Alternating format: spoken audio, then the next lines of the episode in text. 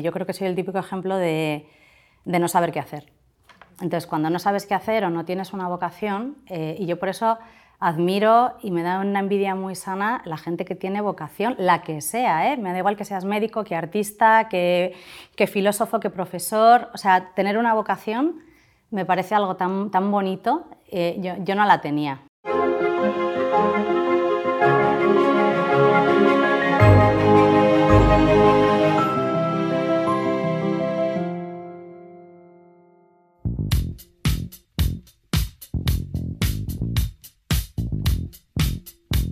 Bienvenidos a All in the Game, el podcast que te acerca a las personas que lideran la industria de gestión de activos en nuestro país.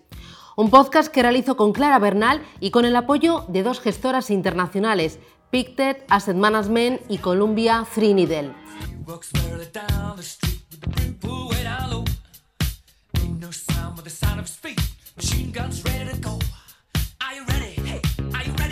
Nuestra invitada de hoy a All in the Game es Marta Campello, socia y gestora en Avante.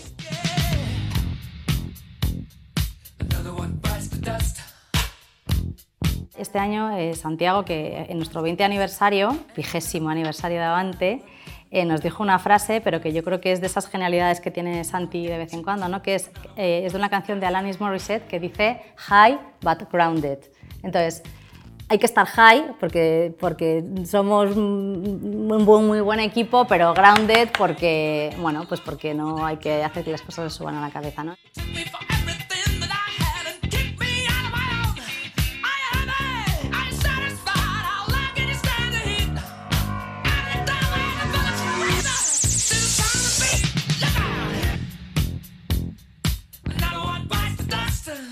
Marta Campello cuenta que de pequeña no le tiraba especialmente el sector financiero. Quería ser astronauta, soñaba con ser reportera del National Geographic. El gusanillo se le quitó en cuanto le dijeron que tenía que ponerse duro con la física. Llegó a este sector por casualidad. Recién licenciada en 1999 después de estudiar Administración y Dirección de Empresas en la Comercial de Deusto. La fichó a Asesores para su oficina de Bilbao y ese día, aunque en aquel entonces no lo podía intuir, le cambió un poquito la vida. Salta a Morgan Stanley, donde llega a ser la directora del Departamento de Formación. En 2002 se incorpora a Avante Asesores para crear y desarrollar el equipo de consejeros financieros. Tres años después pasa a formar parte del equipo de gestión y en 2009 se convierte en socia de Avante. Dice Marta que el retrovisor es la peor de las herramientas. Todos los gestores pasan por buenos y malos momentos y es vital estar muy seguro de lo que estás comprando y entender al gestor, su proceso y también sus ideas.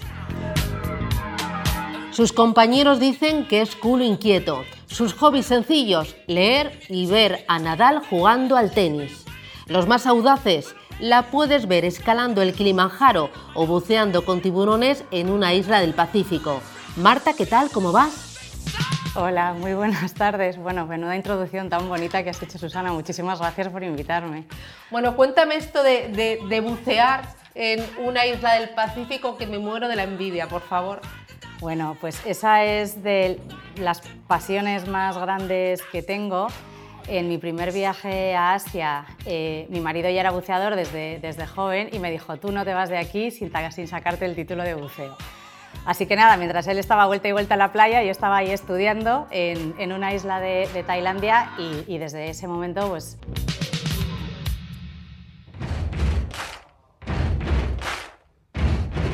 Yo no soy especialmente habilidosa en los deportes, no se me da nada especialmente bien, pero reconozco que el buceo te permite estar súper cerca de una naturaleza muy especial, eh, silenciosa, eh, estás como en una sensación de ingravidez y luego descubrí lo que es eh, bucear con tiburones. Y Spielberg ha hecho un gran daño a los pobres tiburones porque la verdad es que son unos bichos estupendos que nos tienen más miedo que otra cosa pero me parece una criatura maravillosa. Entonces, siempre que puedo y, y, el trabajo lo permite, pues nos escapamos una semanita a buscar tiburones por el mundo y se lo recomiendo a todo el mundo. ¿eh? Bueno, te escapas a lo más profundo del océano, pero también te gusta subir eh, eh, por montañas. Cuéntame, eh, ¿qué has visto? ¿Por dónde has escalado? Bueno, pues em, como decías lo del Kilimanjaro, esa era una ilusión que yo tenía desde, desde hace mucho tiempo, escalar la cumbre más alta de África y eso lo hice en diciembre del 2018. Y anteriormente, eh, bueno, una de las experiencias más bonitas que he tenido fue hacer el campo base del Everest.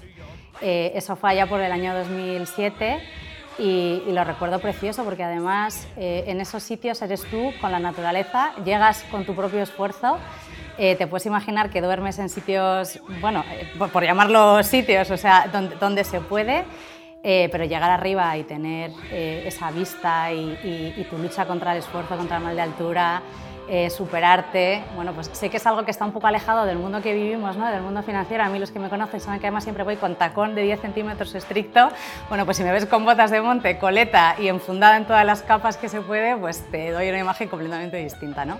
Pero también es una experiencia que recomiendo mucho, mucho a la gente. Y ahora el próximo destino que tienes ahí en mente, porque supongo que esto de viajar ¿no? y superarse uno a sí mismo, pues eh, te hace, cuando estás eh, disfrutando un viaje, pensando ya en el siguiente. Sí, siempre uno está pensando en el siguiente, pero bueno, ahora la cosa bonita es que eh, mis hijos ya tienen una edad que permite que nos acompañen en los viajes entonces ahora estoy descubriendo el mundo, eh, sitios que no conocía y alguno que conocía también, pues desde los ojos de los niños, ¿no? que todo es sorpresa.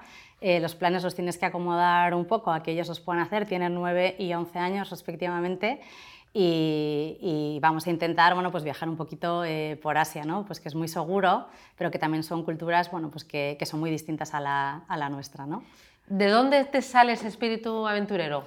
Bueno, pues te lo han dicho mis compañeros, ¿no? que soy un culo inquieto. Entonces, en mi casa la verdad es que tampoco lo entienden muy bien de dónde tengo yo estos genes y esta, y esta pasión por, por viajar, pero no me da pereza, no me da nada de pereza. O sea, me, puedo ir un fin de semana a un destino que esté a 10 horas de avión y me parece un regalo. O sea, yo siempre recuerdo que iba con mis padres a Galicia en un 127, que todavía se nos ha olvidado que esos coches existían, y íbamos como 10 horas o 8 horas de carretera sin aire acondicionado y tal, y, nos parecía una gozada, pues imagínate si eso mismo te lo haces en avión y cruzas al otro lado del mundo, pues, eh, pues estupendo, ¿no? Y, la verdad es que creo que es, es bonito darte cuenta de, que no eres el ombligo del mundo, de que hay otras culturas, que hay otra gente, eh, y luego también reconocer que somos unos enormes afortunados por haber nacido donde hemos nacido. Eh, eh, bueno, pues vivir en una ciudad como Madrid, con todas las facilidades que tenemos, tener un trabajo estupendo como el que tenemos, o sea, yo aunque os parezca muy ñoño lo que voy a decir, eh, me permite agradecer un montón a la vida, pues, eh,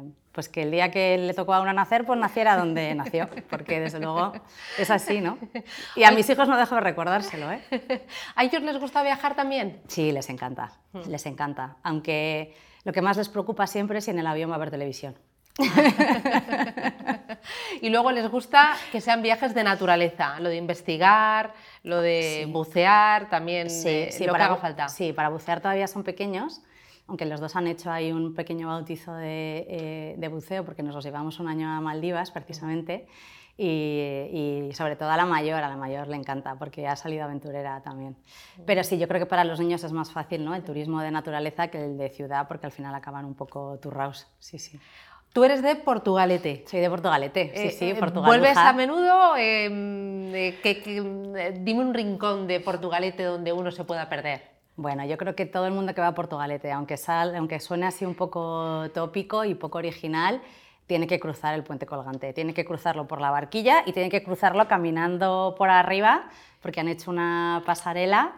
Además, este año, eh, si, a alguno le apetece, se celebra el 700 aniversario del nacimiento de Portugalete. Entonces hay un montón de festejos, eh, es noble y leal villa, o sea que tiene un pasado muy bonito Portugalete y, yo invito a todo el mundo porque además está en la desembocadura del río Nervión y el paisaje es, el paisaje es precioso. O sea, que se acerquen a Bilbao, vean el Google y luego se cojan y se vayan hasta la desembocadura del Nervión y se den una vuelta por, por Portu, que es una que merece la pena. Oye, de pequeña, ¿eras también culo inquieto? ¿Era de estas que si se cae el techo no te pilla en casa? No, era muy formal. Era, era, era, eh, era como la típica niña buena, empollona, ratón de biblioteca. De hecho, eh, siempre he sido una niña como súper, súper responsable, súper estudiosa. matrícula de honor en COU, casi un 9 en selectividad, bueno, un coñazo, ¿no? Por, por, decirlo así.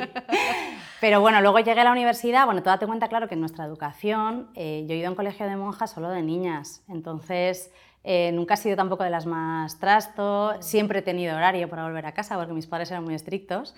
De hecho, seguía teniendo horario para volver, aún estando en la universidad, que todos mis amigos se morían de la risa conmigo. No, venga Marta, hoy que llegamos a las 11 y ellos a lo mejor podían estar toda la noche fuera, ¿no? Pero sí es verdad que empecé a salir y a no entrar eh, en, la, en, la, universidad. Ahí me, me resarcí un poco de, de, tanta, de tanta formalidad. Luego hice una carrera buenísima, ¿eh? Pero, pero, sí que es verdad que verdaderamente lo que es salir de una pandilla de chicos y chicas, eh, lo recuerdo con, vamos, con muchísimo, muchísimo cariño esos años. Oye, de pequeña querías ser astronauta, pero lo de la física nada. Sí que eras buena estudiante, pero eh, física y química, eso no. Bueno, sacaba sobresalientes en física y en química porque yo era una persona como muy, muy, muy tenaz. Y tuve la suerte, tengo la suerte de que, de que mi padre es un coco para las matemáticas, él es químico eh, entonces, claro, os podéis imaginar, o sea, el pressing que yo podía tener con, con, esas asignaturas, ¿no? Entonces tenía como un profe buenísimo en casa y eso sacaba muy buenas notas, pero reconozco que me costaba, me costaba. Las mates me encantan ¿eh? me siguen encantando, pero la física, eh, la física especialmente se me atragantaba muchísimo. Luego en la carrera eliges ADE, em, ¿por qué eliges eh, ADE? ¿Ya te gustaba? ¿Tenías interés? ¿Alguna influencia en casa, en la familia? Nada, ninguna. yo creo que soy el típico ejemplo de, de no saber qué hacer. Entonces, cuando no sabes qué hacer o no tienes una vocación, eh, y yo por eso admiro y me da una envidia muy sana la gente que tiene vocación, la que sea, ¿eh? me da igual que seas médico, que artista, que, filósofo, que profesor, o sea, tener una vocación me parece algo tan, tan bonito, eh, yo, no la tenía, no la tenía, entonces quizá fui un poco práctica en aquel momento, ¿no? una carrera que tuviera salidas en una universidad muy buena, Em, la comercial era súper restrictiva porque te pedía un expediente muy bueno y luego bueno, pues tenías que tener un examen de acceso. Em, y yo tuve la suerte de, que me cogieran, nos cogían a 75 personas cada año. El primer año era eliminatorio, o sea, si te quedaba más de una asignatura te echaban, o sea que verdaderamente sentías la presión. ¿no? Em, pero para mí fue una escuela académicamente buenísima. Em, además era la escuela de finanzas en aquel momento y, yo creo, fíjate, que fue, viendo un poco cuál ha sido mi, mi, camino posterior, pues el hecho de haber pasado por la comercial y abrirme las puertas que me abrió al tejido empresarial de Bilbao en aquel momento, pues yo creo que ha tenido algo que ver ¿no? en que ahora esté donde estoy. ¿Conservas compañeros eh, de entonces?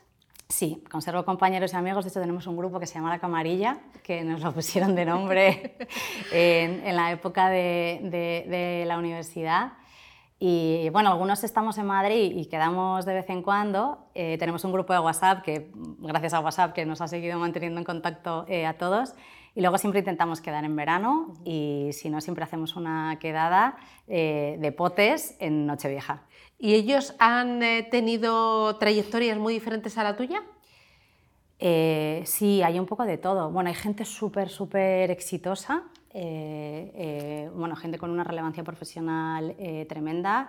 Pues una compañera mía y muy amiga está en una compañía cotizada como jefa de relaciones eh, con inversores y liderando todo el ámbito corporativo. Luego uno de nuestros compañeros se fue a Londres, a Goldman Sachs, luego ha montado su, su propio fondo. Eh, yo te diría que la mayoría de nosotros está ligado al mundo de las finanzas, o en un principio estuvo ligado al mundo de las finanzas, luego hemos ido tomando eh, caminos divergentes. ¿no? Pero la verdad es que a todo el mundo le va, le va muy bien y está muy contento profesionalmente, lo cual es una maravilla. Y alguno por ahí tenemos dando vueltas por el mundo también, o sea que, que muy bien. Terminas la carrera y empiezas en AVE Asesores. Termino en AVE Asesores. La verdad es que eh, yo había tenido un profesor en, en, la comercial, Ignacio Marco Gardoqui, nos daba clases de, de Unión Europea en aquel momento, em, y, y él era uno de los socios institucionales de Avia Asesores en Bilbao. Y Avia Asesores tenía mucha presencia en la universidad. Entonces hicieron una presentación y yo, eh, bueno, pues como se dice coloquialmente, eh, apliqué ¿no? para, para, empezar a trabajar ahí. Y, me cogieron. Y me cogieron junto con otra compañera mía eh, y amiga. Y, ahí empecé en la oficina, en, el departamento, lo que antes era pues más un consejero financiero, ¿no? haciendo labor comercial en la, en la oficina de Bilbao. Pero AVE Asesores era una grandísima escuela. Durante todo el primer año teníamos un programa de formación, bueno, como el que tenemos en Avante ahora también, ¿no? que es muy duro para todos los jóvenes que, que entran, pero te permite conocer a gente de otras áreas, estar en contacto con tu propia generación de los que han entrado en otras oficinas. Em, y, la verdad es que se generaba un ecosistema muy, muy, muy bonito. ¿no? Luego saltas a Morgan Stanley.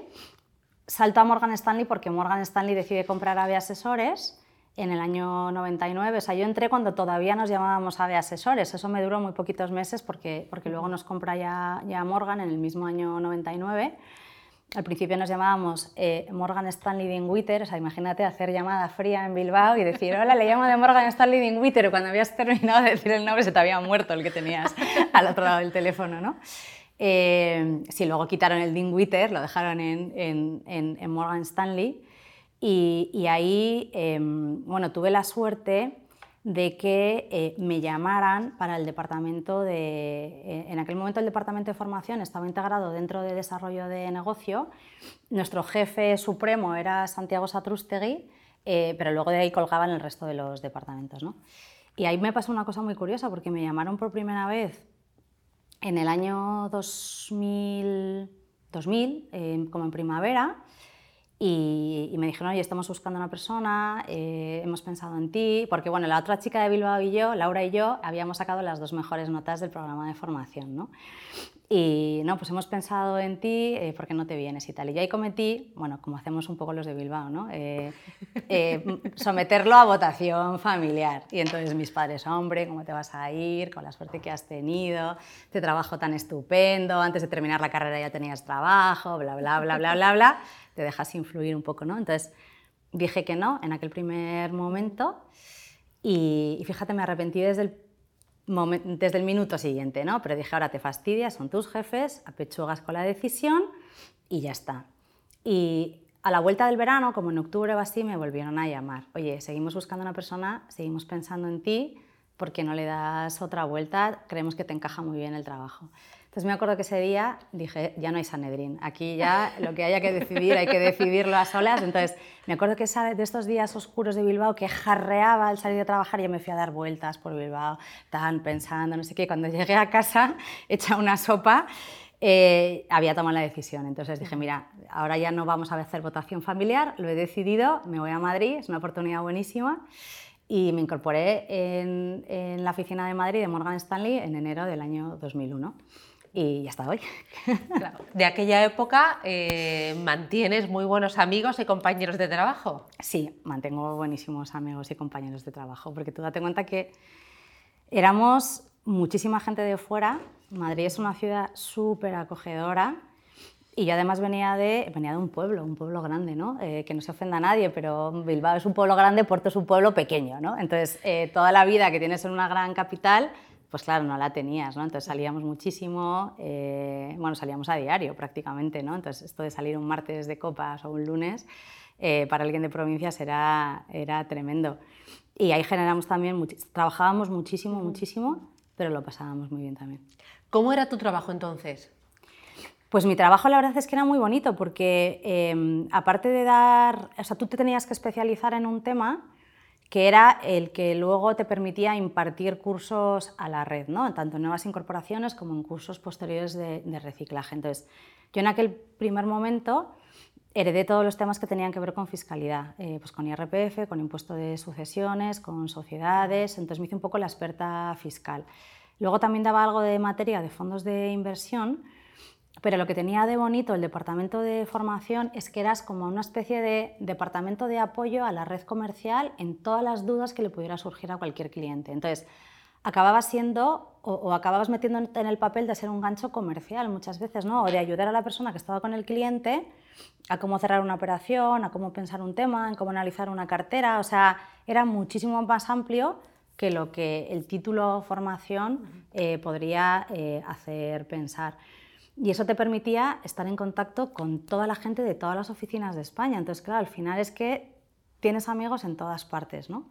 Y, era un trabajo muy dinámico porque siempre estabas pendiente de las noticias, de las novedades fiscales, de las novedades de producto. estabas metido en comités porque estabas en Madrid, que te permitía ver un poco hacia dónde iba el, el negocio. Entonces, la verdad es que era un puesto que tenía como mucha presencia a nivel interno y luego tenía como también muchísima visibilidad a nivel externo porque te llamaba todo el mundo. Eras como la señorita Francis de los fondos de inversión. y entonces, ¿cómo era también el mercado? ¿Y cómo han evolucionado los fondos de inversión? Las gestoras, los vehículos. Supongo que, eh, bueno, eh, poco tiene que ver lo de aquellos años con lo de ahora. No tiene nada que ver. O sea, yo de, hecho... Em, cuando yo empecé a trabajar en el año 99, la inversión a través de fondos era muy minoritaria, o sea, eh, fundamentalmente los inversores que invertían o empezaban a invertir lo hacían mayoritariamente a través de acciones, acciones españolas en un primer momento, y fue un poco el boom de las, de las OPVs. Yo me acuerdo de la salida a bolsa bueno, pues de Terra, de, páginas amarillas, de, de, Telefónica móviles en aquella época. Entonces, la verdad es que también pilló unos años muy buenos de bolsa española y eh, la gente no necesitaba ni diversificar el patrimonio, ni tener carteras internacionales, ni siquiera a veces pensar un poco en la concepción desde el punto de vista de gestión de, riesgo. A, principio, a finales del 99, principios del año 2000, eh, yo recuerdo que Morgan Stanley firmó los primeros acuerdos de distribución de fondos extranjeros. Hoy tenemos, eh, pues yo qué sé, ciento y pico, 200 gestoras extranjeras. cualquier inversor puede acceder al producto que quiera y tenemos un catálogo de miles y miles y miles de fondos, de miles y miles y miles de ETFs. ¿no? Ahora casi lo complicado es elegir entre tanta cosa. En aquel momento, yo, pues, eh, había asesores, teníamos una gestora de fondos, teníamos nuestra propia gama de fondos, sí que había algún vehículo internacional, que yo creo que aquello era pues era un poco visionarios, ¿no? Pues de hecho teníamos un fondo puro de bolsa, pero no era ni siquiera un fondo de, de bolsa española. Eh, pero yo te diría que mayoritariamente la gente invertía o en depósitos bancarios o en acciones. Los fondos eran algo, eh, algo pues mucho más incipiente. Claro, porque entonces los tipos de interés, ¿a qué nivel llegaron a estar? pues no me acuerdo, pero... ¿Un 13, 14, pero, 15%? Sí, sí pues a lo mejor, yo creo que en aquella época un poco más abajo, pero es que no te hacía falta o sea, no te hacía falta arriesgar en lo que hoy entendemos como invertir en inversiones arriesgadas en renta variable, porque el dinero estaba suficientemente bien remunerado tanto en fondos de renta fija como en, como en depósitos. Claro, estaba recordando también que fue el momento de la privatización de muchas de las compañías ah, y muchos de los bancos, el BCH, yo recuerdo el BCH. Efectivamente, BBVA Argentaria. De, ¿Verdad? BBVA Argentaria, la salida a bolsa de Telepizza. Totalmente. Eh, la salida a bolsa luego más adelante de Inditex. Eh, yo recuerdo que veía las cotizaciones en el teletexto. Completamente. Y nosotros lo veíamos o en el teletexto y em, teníamos una aplicación, porque había asesores sí que eran miembro del mercado, o sea, éramos sociedad de valores y bolsa, con lo cual estábamos conectados directamente con, con Bolsa de Madrid, podíamos meter las operaciones desde nuestro terminal, o sea, estabas enganchado con el mercado, pero las órdenes las pasábamos por fax. O sea, el cliente te llamaba, tú metías la orden y posteriormente confirmabas por, por fax, ¿no? Entonces, bueno, y si metías la zarpa, pues evidentemente esa orden ya había viajado, la tenías que rectificar, etcétera, etcétera pero, pero claro, todo era mucho más eh, rudimentario. O sea, esto parece que es de la época de los dinosaurios, pero claro, hace 20, 22 años, ¿no? Tampoco, o sea, que es que no ha pasado tantísimo tiempo y esto ha sido una revolución tecnológica brutal. Luego llega las .com, porque ahora es del 99, pero es que luego en 2000 vienen las .com con Terra y máximo exponente, pero yo recuerdo también que cualquier compañía cotizada anunciaba que había abierto una web y entonces se disparaba en bolsa. Y claro, luego vino Paco con las rebajas. Paco con las rebajas, eso fue tremendo, pero eh, yo, yo, fíjate que, claro, yo empecé a trabajar en el 99 y esto ocurrió en, en marzo del 2000. O sea, te pillas siendo muy junior, muy inexperto, has vivido una primera etapa de unos cuantos meses donde te piensas que hacer dinero o ganar dinero es muy fácil, porque, de hecho yo me acuerdo con las salidas a bolsa que había, la gente sobresuscribía las peticiones, ¿no? O sea, si tú querías invertir 100.000, pedías un millón. Eh, pero todo era así y rara vez las cosas salían mal. Bueno, hasta que, como tú bien decías, las cosas empiezan a salir mal, ¿no?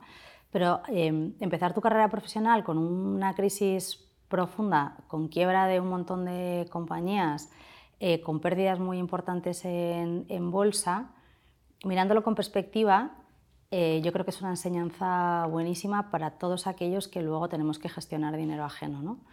Aprendes la parte más fea del mercado, se te quitan... Mm, muchas de las tonterías de no, porque yo esto siempre acierto, ¿no? Cualquier recomendación que haga, bueno, es que la gente gana dinero. Entonces tú mismo vas alimentando un poco tu vanidad como, como consejero o como gestor, ¿no? Hasta que te pegas una torta de ese estilo, no siempre por tu culpa, sino muchas veces pues, por la moda del mercado. Y de hecho, tú hablabas antes en la introducción de lo del retrovisor. Pues nosotros también aquí hemos aprendido lo peligrosas que son las modas. O sea, yo recuerdo que entre enero y marzo del 2000 es que rara era la semana donde no salía un fondo tecnológico nuevo.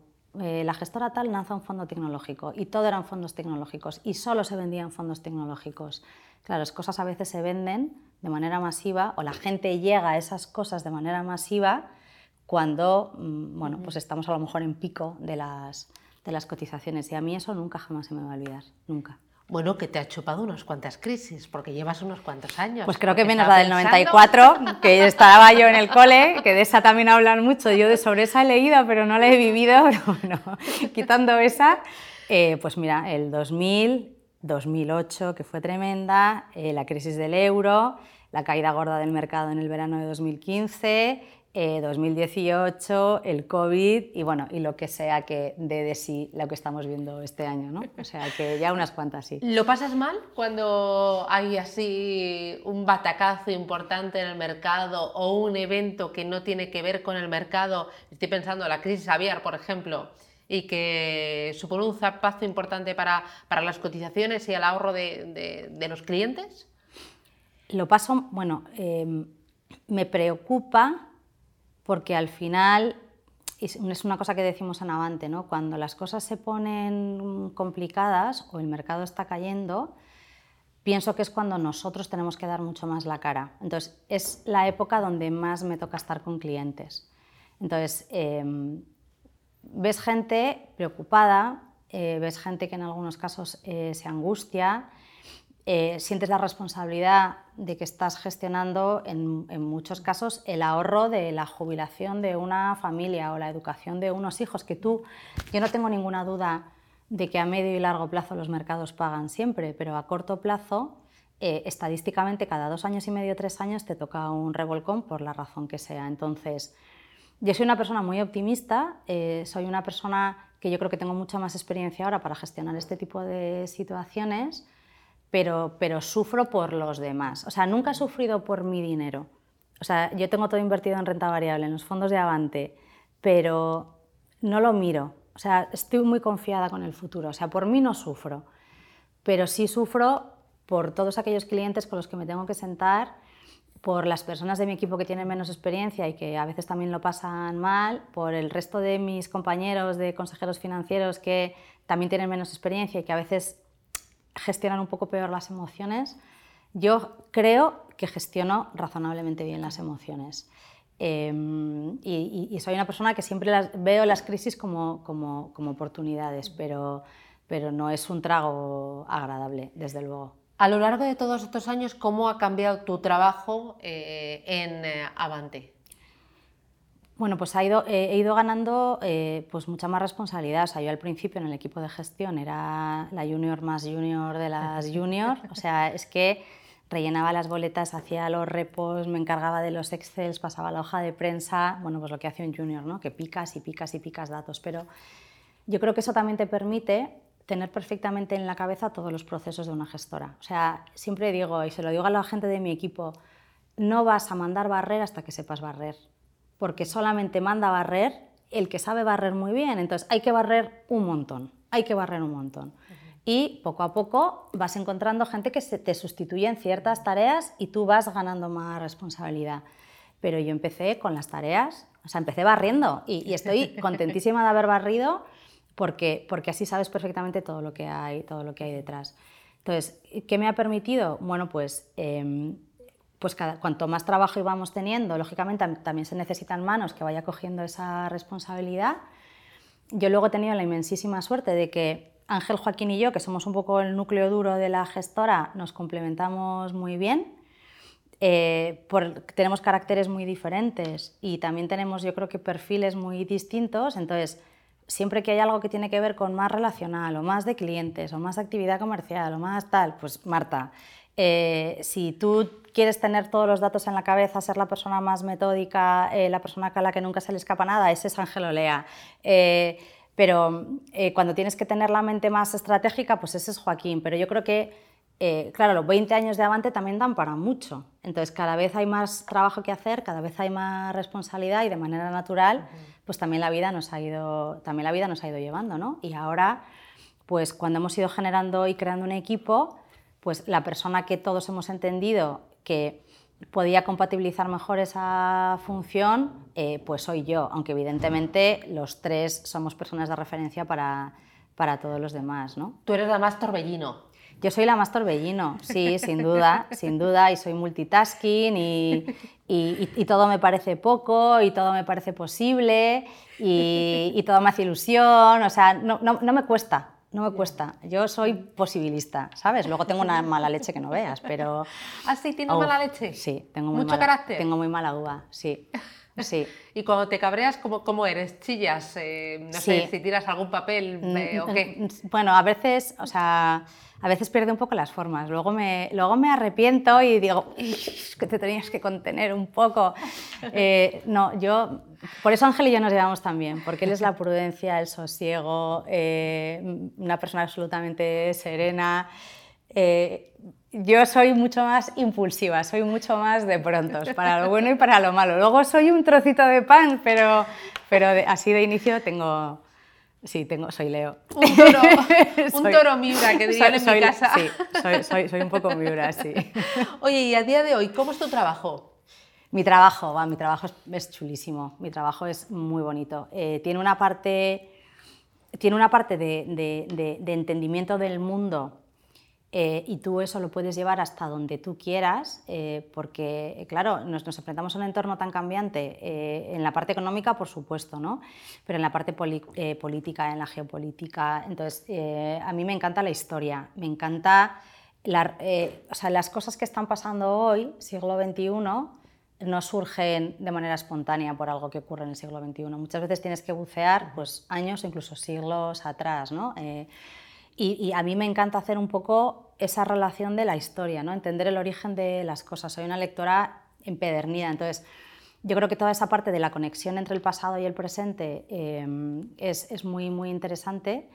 Eh, luego estamos expuestos a personas brillantes, o sea, pues todas las reuniones que tenemos con, eh, bueno, pues con gestores de fondos, con los estrategas de otras gestoras, los tipos de eventos a los que podemos acudir, entonces a mí me encanta el ecosistema de gente más lista que yo y más preparada, porque creo que siempre, siempre estás expuesto como a, fuentes muy ricas eh, intelectualmente. Entonces yo creo que esa parte de, de, de sacarle jugo a la, a la, actualidad está fenomenal. Luego hay una parte que tienes que aterrizar todo eso en cosas concretas, en la toma de decisiones de, de inversión y de, y de, gestión de los distintos vehículos. Entonces ahí hay una parte en la que tienes que poner en común tus ideas con el resto del equipo y hemos llegado a un sistema de toma de decisiones eh, mancomunada. ¿no? Entonces, eh, ahí también aprendes a que no eres tú porque tú propongas una idea y te la tienen que comprar siempre, o sea, tienes que convencer a otros o someter a criterio de otros las ideas que tú tienes o votar sobre las que tienen otros. ¿no? Eh, eso es a nivel de gestión. Luego el proceso de selección de fondos, que en sí mismo pues es una mezcla de arte y, ciencia, ¿no? porque como te decía antes, tienes infinitos ingredientes, pero tienes que acabar eligiendo para que la cartera sea una cosa, eh, una cosa sensata. Y luego tienes lo que significa gestionar un equipo, preocuparte por las personas, preocuparte por sacar lo mejor de cada uno de ellos. a mí es una cosa que me preocupa mucho, porque todos tenemos un montón de talentos, pero no todos los talentos brillan igual en según qué función. ¿no? Entonces, a mí me gusta tratar de, ver desde fuera dónde encaja mejor cada, cada persona. ¿no? Y, de proponer pues, al resto de mis socios cuando corresponde, pues yo voy a fulanito aquí o veo a menganito allá o nos haría falta este perfil o etcétera. ¿no? Entonces, ahí la verdad es que eh, es una tarea que, es, que es complicada porque tratar con personas a veces es complicado, pero es, es, también, es también bonito. Y luego, bueno, pues por ser socia de Avante, pues estás en los, eh, en los comités un poco más de gestión de la compañía. ¿no? Entonces yo dirijo un comité que se llama el Comité de Rentabilidad, donde estoy con otros socios de la, de la casa. Estoy en el comité de personas, que tiene que ver más con pues, eh, la gestión de talento, recursos humanos. Estoy en el comité de inversiones, el comité de gestión. O sea que eso ya te exige un poco más eh, una labor de, de, hacer las cositas un poco más a, vista de pájaro, ¿no? Pero el día es muy variado, la verdad, es muy variado. Eh, por ejemplo, cuando seleccionas fondos de inversión, ahí ¿cómo es el proceso? ¿Por dónde empiezas? ¿Qué criterios utilizas? ¿Te cuesta mucho tiempo el decidirte, el convencer a tus compañeros? ¿Te pesa más que sea una gran gestora? ¿Buscas boutique? No, yo te diría que no es lo mismo montar una cartera desde cero que tener una cartera ya montada, ¿vale? O sea, nosotros a día de hoy que ya tenemos, pues eh, alguno de nuestros fondos de fondos ya tiene 20, 20 años de historia, con lo cual pues ya tienes una política de inversión definida, eh, em, y, ya tienes eh, una cartera que va a ir rodando. ¿no? Entonces, ahí yo te diría que casi el proceso es un poco al revés, ¿no? es qué idea pensamos que tiene sentido desarrollar y cómo la cubro con un fondo de inversión. Entonces, aquí la actividad va mucho más dirigida. ¿no? Oye, pues empezamos a ver oportunidades, imagínate en crédito en Estados Unidos. Nos gustaría que el fondo estuviera cubierto porque no queremos exposición a dólar, pero queremos que tenga un poquito de duración para ir animándonos. Entonces, ya has hecho como una primera acotación eh, bastante importante. ¿no? Entonces, en este caso vamos a nuestro selector de renta fija. Oye, Manu, pues venga, vamos a mirar esto. O es Manu el que se le ocurre la idea y viene el comité de gestión eh, con esa idea. ¿no?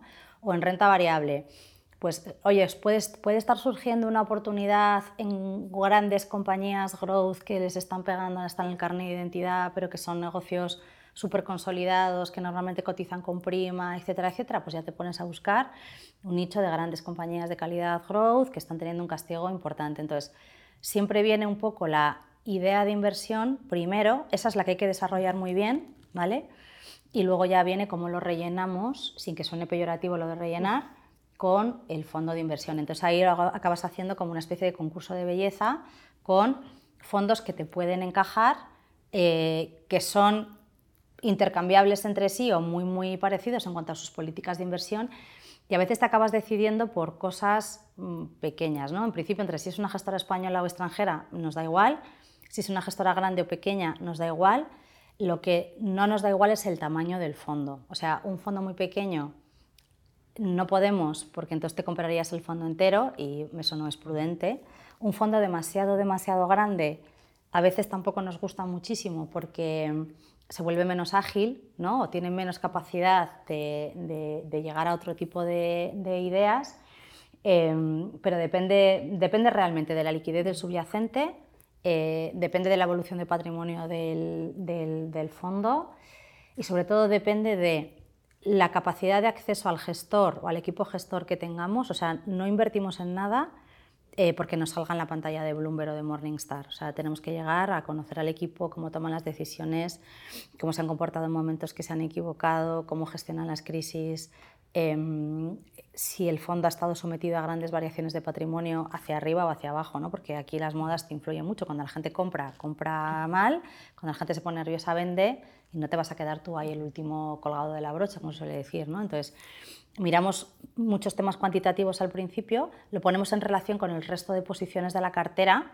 porque esto no es una colección de cromos, tiene que tener una cartera con, cierta lógica. ¿no?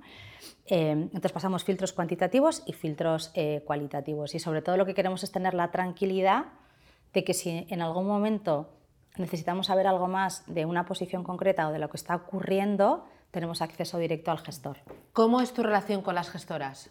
Es buenísima. O sea, em, es que claro, en Avante llevamos 20 años seleccionando fondos porque nuestro, nuestra manera de gestionar es a través de fondos de fondos. O sea, estamos, hemos estado siempre convencidos de que es la mejor manera de gestionar carteras de fondos y yo creo que estoy más convencida que nunca de que el fondo de fondos te da muchísimas, muchísimas ventajas y tiene toda la transparencia del mundo para, para el inversor. ¿no? Eh, y te permite hacer un montón de cosas como equipo de gestión que yo creo que añaden valor respecto a una cartera gestionada de fondos. ¿no? Pero como llevamos 20 años seleccionando fondos y lo que nos gusta, nos mojamos poniendo el dinero de nuestros clientes ahí, pues tenemos un networking con las gestoras eh, estupendo. ¿no? Y una de las cosas que siempre nos hemos preocupado mucho en Avante es con eh, tener muy buena relación con los proveedores de fondos. Pues coger el teléfono, contestar los emails, si te invitan a un evento, acudir al evento, si no vas, te disculpas porque no vas, si te mandan una invitación, la agradeces. O sea,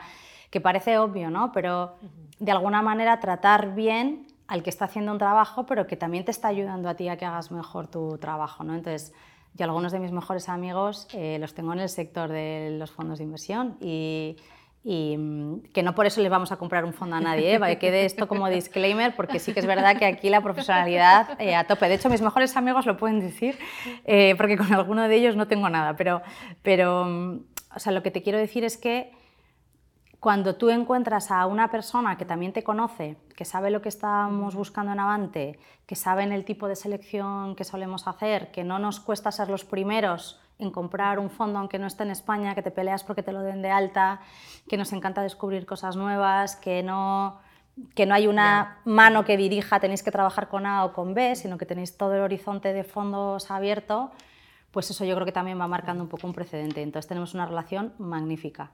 Hablabas de la gestión de activos, pero también de la gestión del equipo. ¿Qué le pides a tu equipo?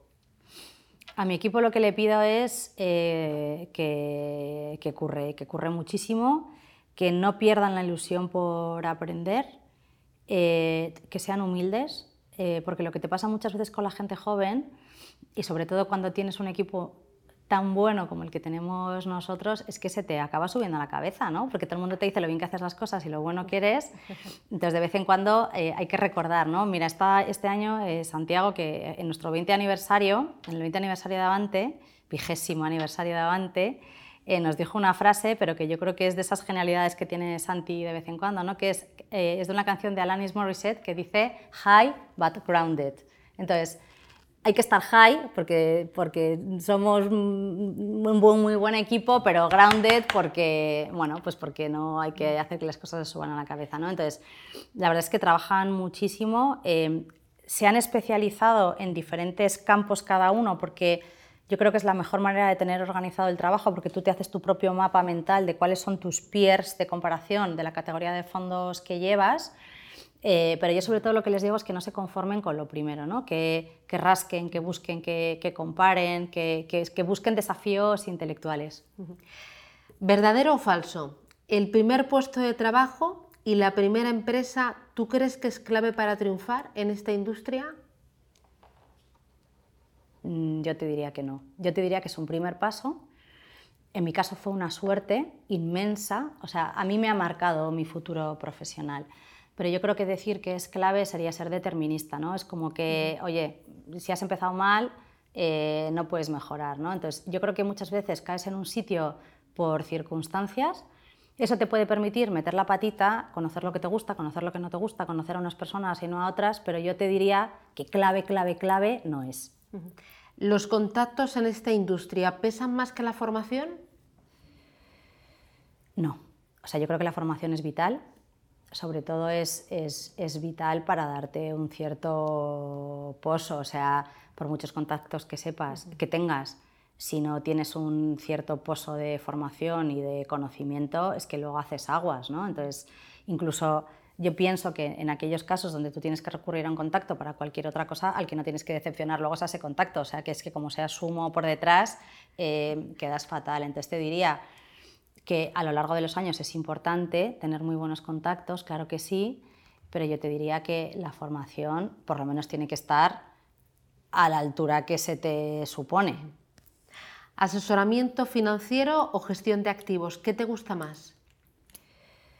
Eh, me gusta mucho que me hayas hecho la pregunta de esta manera porque lo has distinguido y yo creo que es vital hacer esa distinción. El asesoramiento es una cosa y sabes que en Avante el asesoramiento va dedicado a, o enfocado a la persona, qué necesita la persona, qué quiere hacer en su vida y qué papel juega el dinero. Y la gestión la entendemos como el servicio que damos al dinero, ¿no? Cómo le sacas la rentabilidad, cómo le sacas partido. A mí me gusta mucho más la gestión. Los temáticos, ¿tú crees que es mucho cuento y poca chicha? Bueno, yo creo que em, en algunos casos es cuento, en otros no, y, yo creo que como todo, cuando no se vende correctamente o cuando no se compra correctamente, porque aquí no hay que echar siempre la culpa al que vende, sino muchas veces hay que echársela al que compra o a los que compramos, eh, pues luego acabas teniendo decepciones. Entonces, yo lo que pienso es que cuando algo se vende eh, solamente con un criterio puramente marketingiano, pues tiene el peligro de tener poco recorrido, pero si tú eres capaz de identificar una tendencia a largo plazo, una tendencia secular, de poder montar una buena tesis de inversión, eh, creo que eso es súper potente y de hecho creo que todos somos capaces de pensar en el mundo que nos viene, en qué cosas puede tener sentido desde el punto de vista de la inversión y creo que está fenomenal subirse a ellas. Ahora, cuando una cosa se vende únicamente basado en un storytelling sin rascar qué hay por debajo. O sea, de hecho, lo que tiene mucha gracia es que tú a veces miras las carteras de algunos fondos temáticos y por debajo es un tutti frutti, porque dices tú qué tendrá que ver em, el huevo con la castaña, ¿no? Pues bueno, pues claro, luego es culpa del que tiene que hacer el análisis que no es lo suficientemente fino. Entonces, yo te diría que en el mundo, y lo comentabas tú al principio, ¿no? de la gestión pasiva, de la lucha por las comisiones, de lo difícil que es diferenciarse con un producto, algo tienes que hacer para vender una historia más bonita, con un storytelling, un buen empaquetamiento está muy bien, pero tiene que tener algo de sustancia por debajo. ¿no? Entonces la inversión temática que además estaba apoyado por un magnífico comportamiento en bolsa de unas pocas compañías ligadas a unos pocos sectores, apoyaba además que la historia fuera preciosa, pero claro, en el momento que eso deja de tener brillo, pues la gente sale escaldada, ¿no? Eh, y ese es el problema. Pero bueno, yo pienso que la inversión temática bien hecha, bien entendida y bien enfocada tiene todo el sentido del mundo. La inversión sostenible a día de hoy, 80% marketing, 20% realidad. Em, a día de hoy hay mucho marketing. A día de hoy hay mucho marketing y, yo creo que ese es un, eso es un problema. ¿no? Eh, yo, creo que hay, yo creo que el concepto es súper potente, súper, súper potente. Em, y evidentemente la industria de gestión de activos, eh, la industria financiera en general, en sí misma, yo creo que es una gran posibilitadora de cambios, eh, porque somos los primeros que tenemos interés. Bueno, no es que tengamos interés, es que tenemos la capacidad de hacer que aquellos que tienen que recibir dinero cambien en ciertos hábitos. ¿no? Entonces, la industria financiera es una enorme posibilitadora del cambio si quiere. ¿vale? Ahora, em, dado que existe una ausencia de una regulación única, de unos estándares de cómo hay que hacer las cosas, de cómo distinguir el polvo de la paja. Eh, tú ahora mismo te puedes llamar verde, sostenible, em, lo que quieras, que no hay nadie por detrás que te viene a discutir si la etiqueta sí o no, tal y cual. Entonces, yo también comprendo, y esto se ve, ¿no? Pues hay gestoras que tienen décadas, décadas de trabajo por detrás y de evolución de fondos sostenibles, que tienen equipos de sostenibilidad bastante eh, eh, longevos ya, y que verdaderamente lo han incorporado en su ADN desde hace un montón de tiempo o que siempre han entendido la inversión de esta manera, ¿no? o, pues lo que se llama eh, pues el engagement o, eh, o, estar en los consejos y votar, hacer que las compañías cambien, etcétera, etcétera. Eso tiene muchísimo, muchísimo eh, recorrido. ¿no? Ahora, el de repente decir que te importa muchísimo la sostenibilidad y que haces tal cuando tú en el fondo luego miras que no tiene sustancia por debajo, pues eso es un peligro, ¿no? Entonces, bueno, eh, pues ya hemos visto casos, por ejemplo, de, pues de multas por greenwashing o de...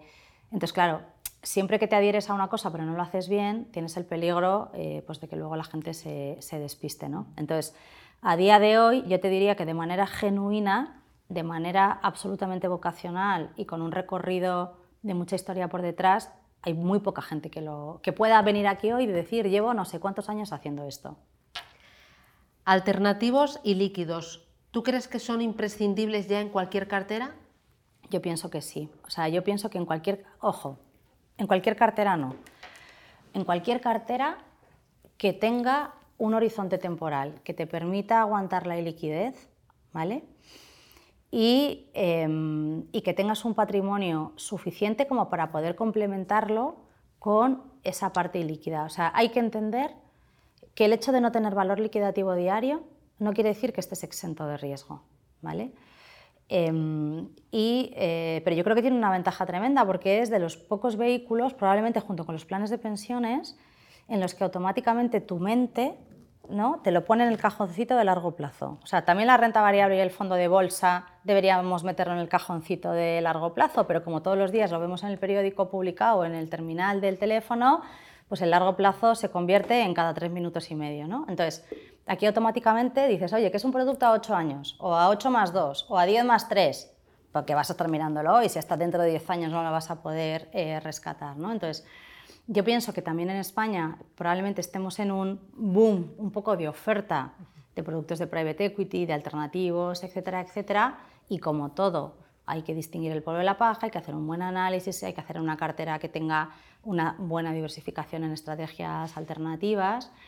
Pero yo creo que todo lo que sea diversificar dentro del mundo financiero, eh, la parte líquida y la parte líquida, son absolutamente eh, complementarias. Pero hay que explicar muy bien las cosas, hay que explicar lo que significa la liquidez, hay que explicar lo que significa que un día necesites el dinero de manera urgente, eh, que a veces no lo puedes rescatar, o si lo puedes rescatar, te pegan un rejón que te cargas la mitad de la rentabilidad.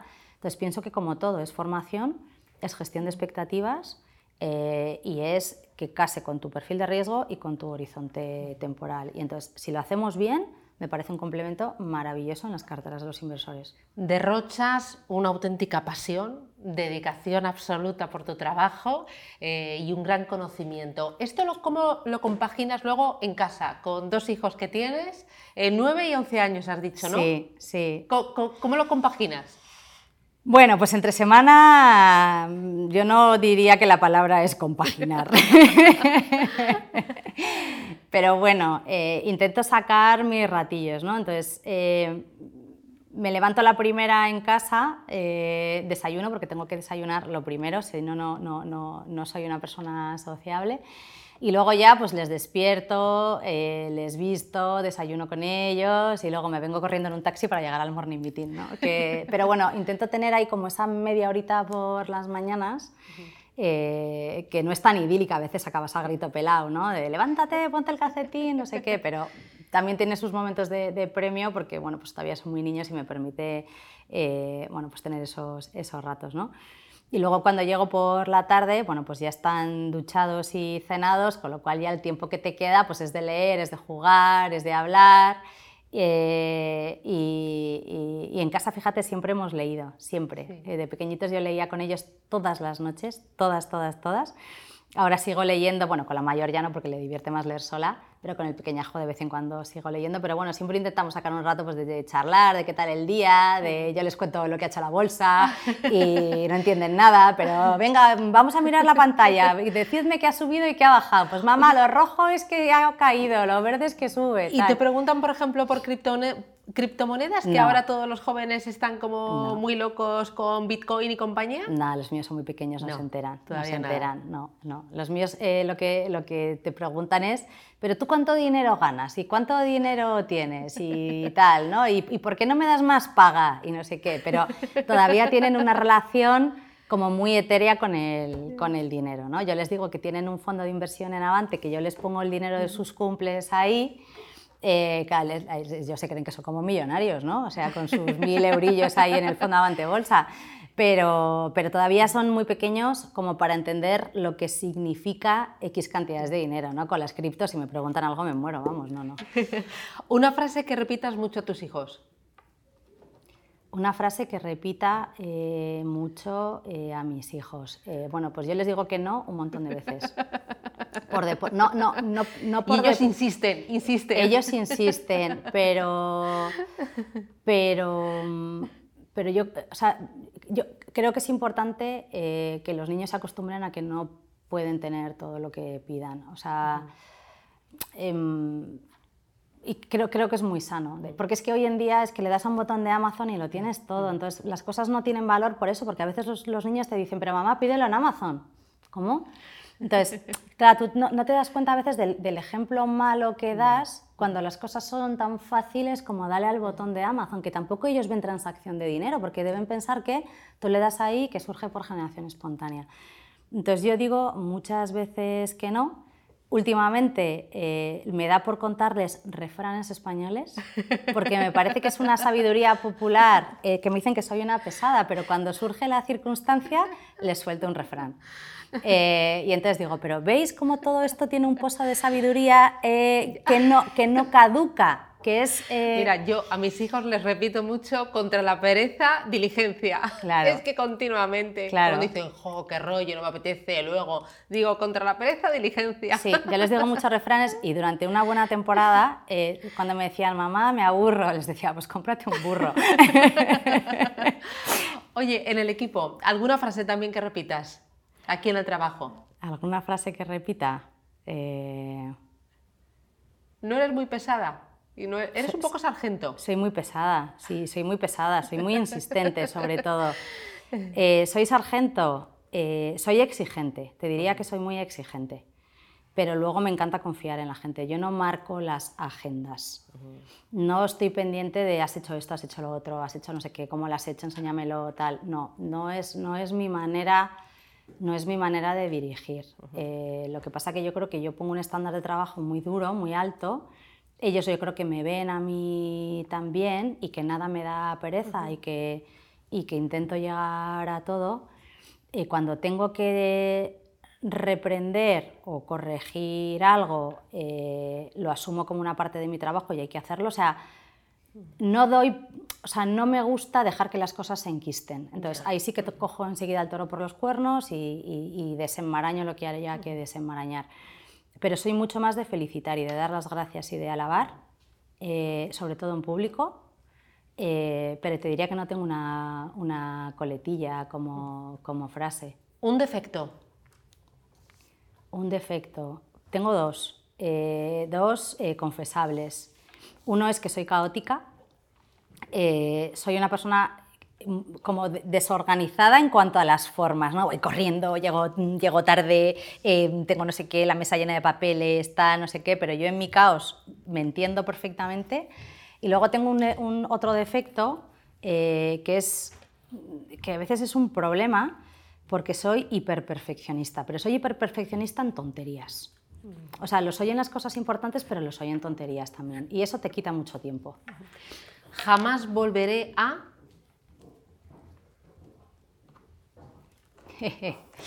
jamás, jamás volveré a... Em, ¿No te arrepientes de nada? Sí, me arrepiento de, sí, me arrepiento de muchas cosas. Em, me arrepiento de muchas cosas. Em, en el ámbito profesional, me arrepiento de, y lo pasé mal aquella temporada, de no haber dimensionado bien el riesgo de algunas posiciones. O cuando te decía que se aprende mucho más de los errores, em, es porque son enseñanzas que te llevas para toda la vida. ¿no? Y aquí a mí me ayudó mucho leer el libro de, Principios de Ray Dalio. Él es un obseso de los procesos.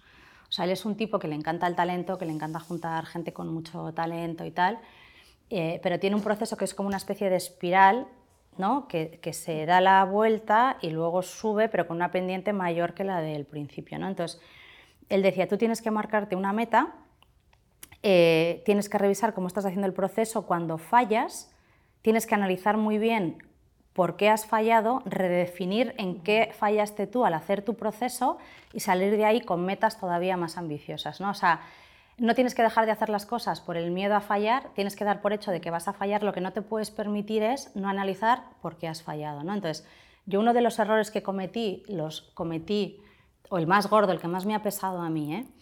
quizá por, no te diría por autocomplacencia, sino por una especie de sensación de cómo mola cuando aciertas. ¿no? Entonces, em, dentro de la discrecionalidad que teníamos en, alguna de las carteras, pues em, yo gané mucho dinero con una posición, pero creía que, que era mucho más fácil acertar de lo que, de lo que era fallar, ¿no? Era como, esto no me va a salir nunca mal hasta que me salió mal. Em, y ahí quizá lo que, lo que tienes que analizar siempre muy bien es el qué le pasa a una cartera y eso se lo repito mucho al equipo, ¿qué le puede pasar a la cartera si nos equivocamos? ¿Hasta dónde puede llegar razonablemente esta equivocación? ¿Y qué peso le tenemos que dar para evitar que esta equivocación nos, por delante, nos lleve por delante? O sea, tú sabes que hay ciertas cosas que tienen una correlación tremenda con el mercado. O sea, que de media la cartera entera te puede caer no sé cuánto, pero cuando estás metiendo una idea que es más agresiva, que es más volátil, eh, donde evidentemente también la esperanza de rentabilidad es mayor, también tienes que saber hasta dónde puede llegar eh, eh, el error si un día eso sale mal. Entonces, mi error cuál fue?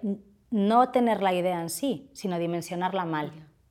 ¿Vale? Entonces, nunca volveré a, nunca volveré a darle un peso en una cartera a una posición que a pesar de poder ganar mucho dinero y de haberlo estado ganando, en el momento en el que el mercado se te pone en contra, eso te pueda, eh, no digo llevar por delante porque no te lleva por delante, ¿no? pero, eh, pero evidentemente puede contaminar al resto de la cartera y puede incluso hacer que el desempeño de toda la cartera sea muy malo. Entonces, yo te diría, uno, em, nunca hay que ser complaciente, por mucho que estés acertando, que tengas una buena racha.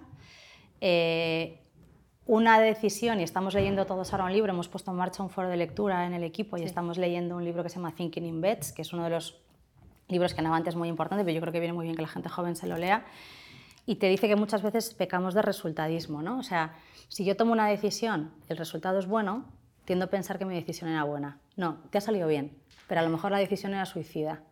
Eh, entonces, si una decisión sale mal, a lo mejor la decisión no era mala, ha salido mal, ¿vale? Pero es en su contrario, cuando tomas una decisión y sale bien, tienes que analizar si ha habido un componente de suerte, cómo de repetible es eso, etcétera, etcétera, ¿no? Entonces, yo te diría que de las enseñanzas más gordas que me he llevado, haberla sufrido en carne propia y haber sido culpa mía o, sea, o, atribuible, el performance attribution es de Marta, en ese caso, eh, es nunca volveré a dimensionar una posición em, con mucha volatilidad que si sale mal te lleva por delante. Las tres últimas preguntas con Columbia, Cinidel y Pictet Asset Management.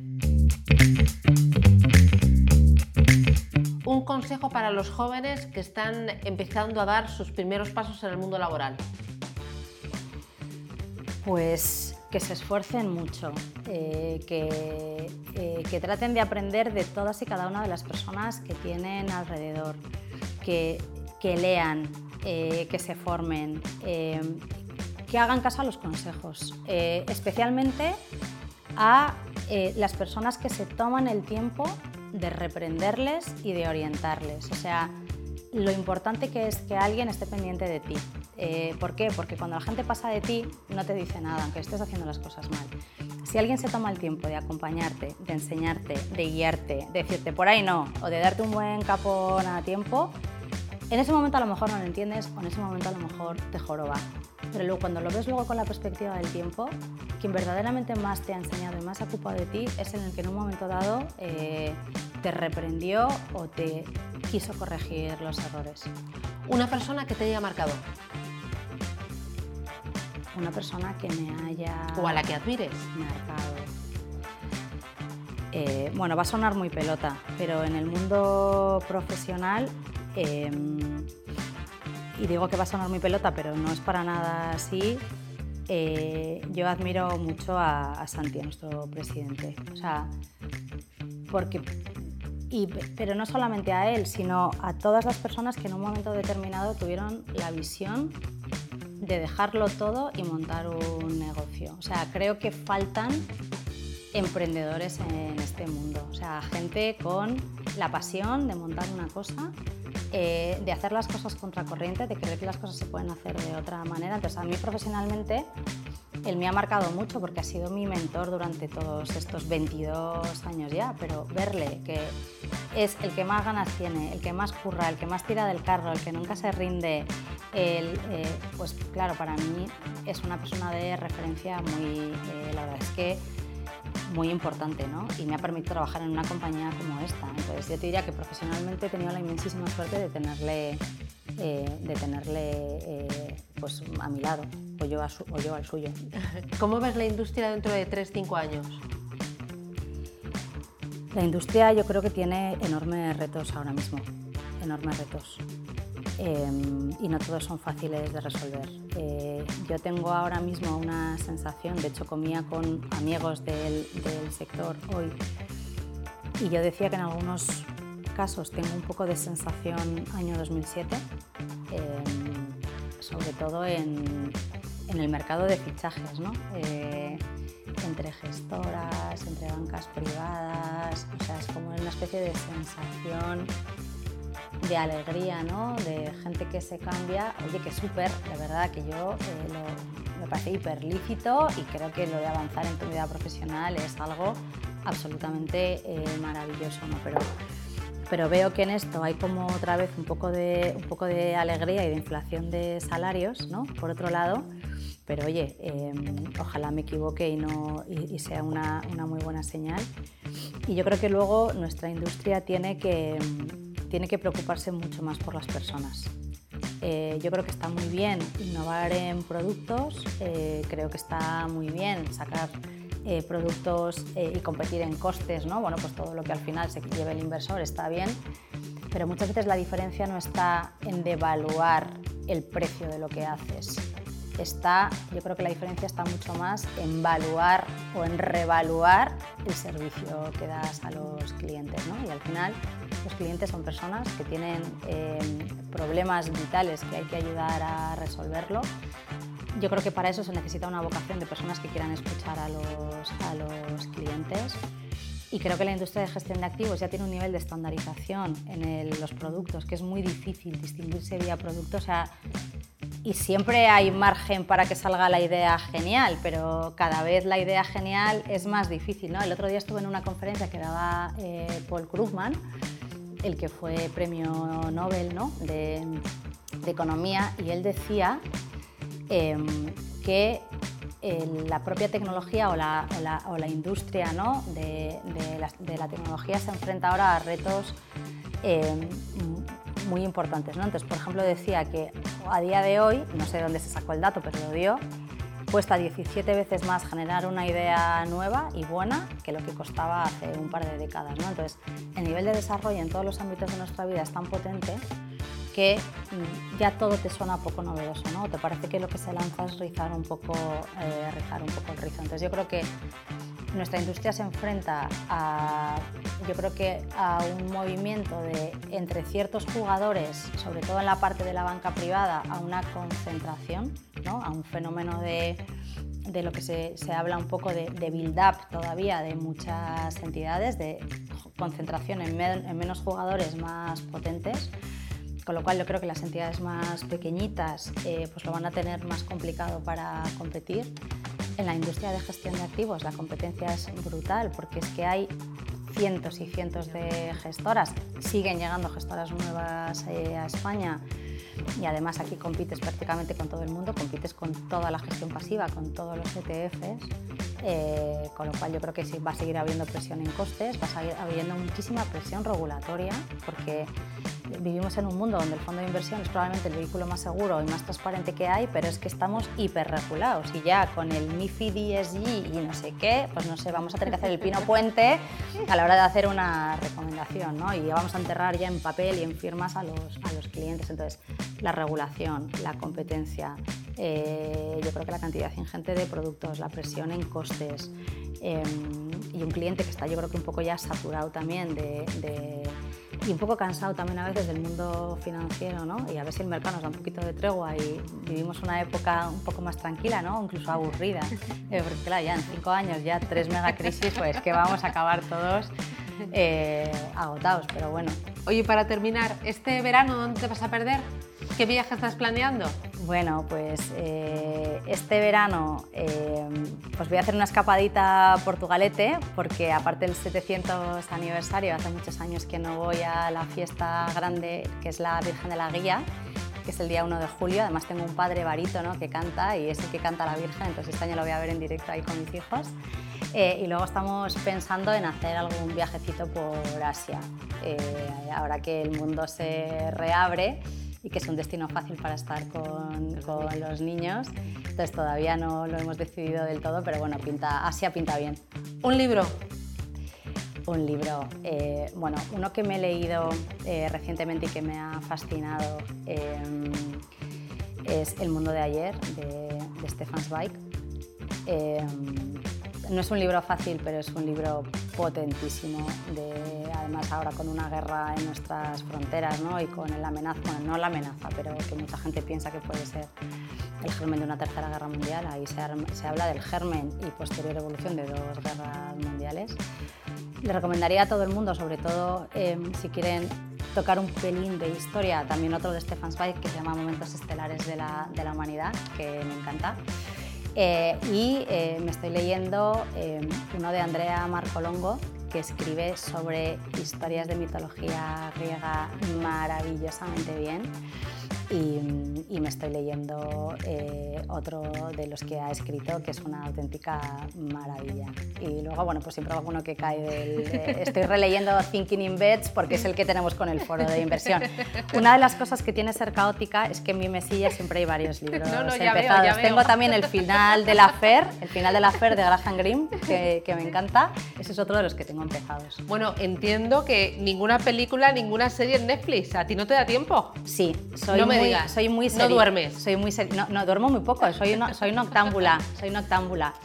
Pero yo recomendaría, si no la habéis visto, Years and Years. Ay, yo también la he visto, muy buena. La pera, buenísima. Desde el año 2019 al año 2030, la familia británica de Manchester. Me ha fascinado. Que es la realidad. ¿Qué está pasando? No, no, no, fascinante, fascinante. Esa me ha encantado. Y luego he visto otra de tres capítulos eh, que me ha gustado muchísimo, eh, que se llama Time. Eh, Time, sí, que es de un profesor que acaba en la cárcel y es, bueno, su vida en la cárcel y tal. yo no he visto Juego de Tronos, pero mis amigos me han dicho que uno de los actores es el de Juego de Tronos. Vale, me lo voy a apuntar. Pues Oye, para terminar, una canción que te acompañe cuando te la pongas en el coche, cuando sales a correr. es que yo soy una loca de Queen. Entonces a mí se me ponen los pelos de punta con Bohemian Rhapsody. Lo siento, no soy nada original, pero, pero me encanta Bohemian Rhapsody.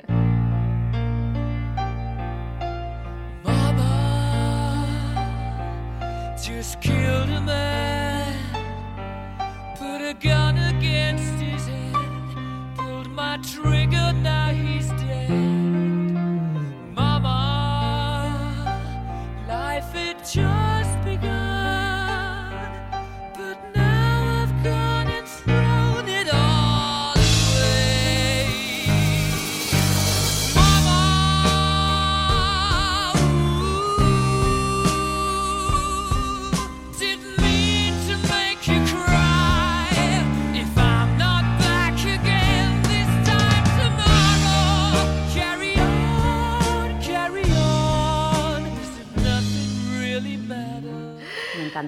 Marta, un placer conocerte. Torbellino, Marta.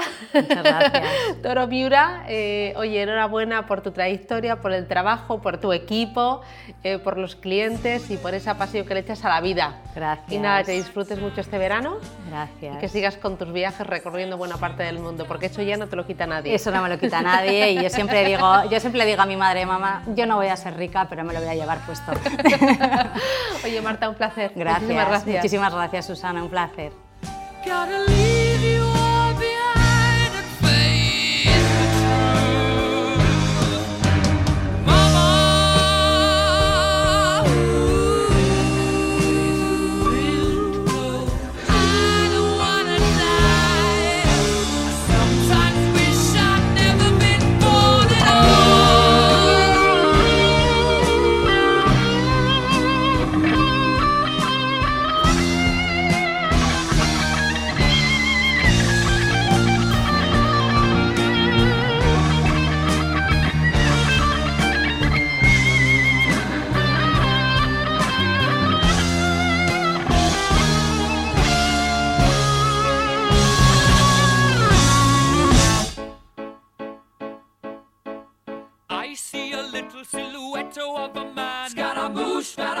Will you do the fandango? Thunderbolt and lightning, very, very frightening me.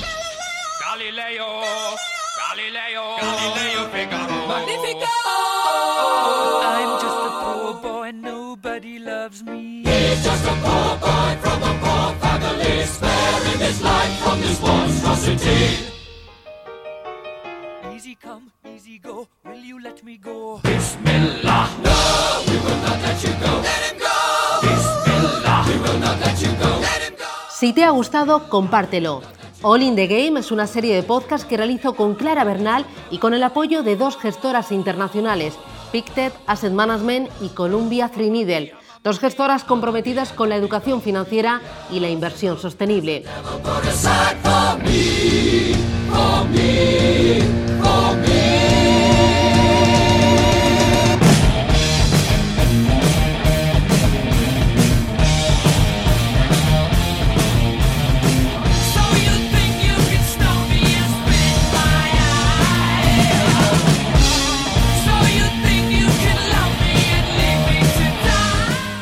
Columbia Threadneedle y Pictet Asset Management confían en un canal en auge como este para poner en valor a los profesionales de la industria, para dar a conocer su formación, su dedicación y resaltar su vocación por las finanzas. Estamos orgullosas de que confiéis y nos acompañéis en este proyecto All in the Game.